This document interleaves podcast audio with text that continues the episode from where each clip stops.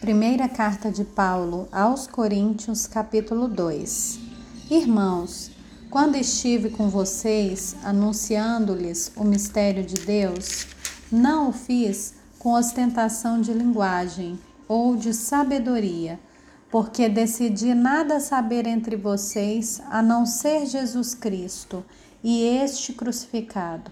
E foi em fraqueza, temor, e grande tremor que eu estive entre vocês.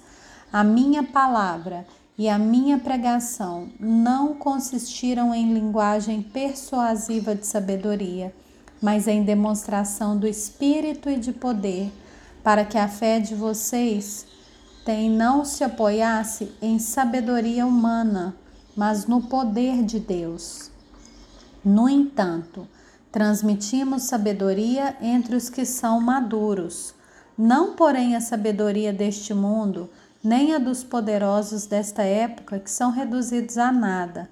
Pelo contrário, transmitimos a sabedoria de Deus em mistério, a sabedoria que estava oculta e que Deus predeterminou desde a eternidade para a nossa glória.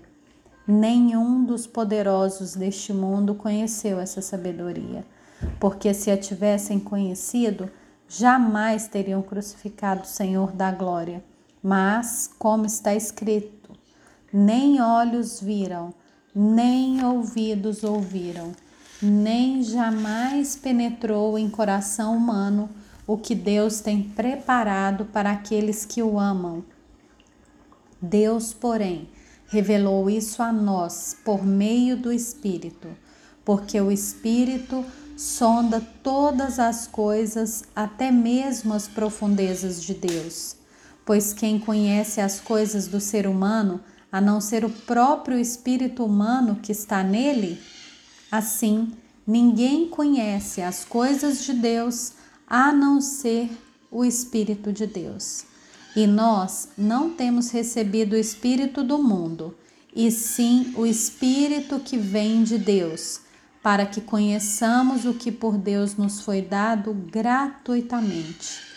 Disto também falamos, não em palavras ensinadas pela sabedoria humana, mas ensinadas pelo Espírito, conferindo coisas espirituais com espirituais.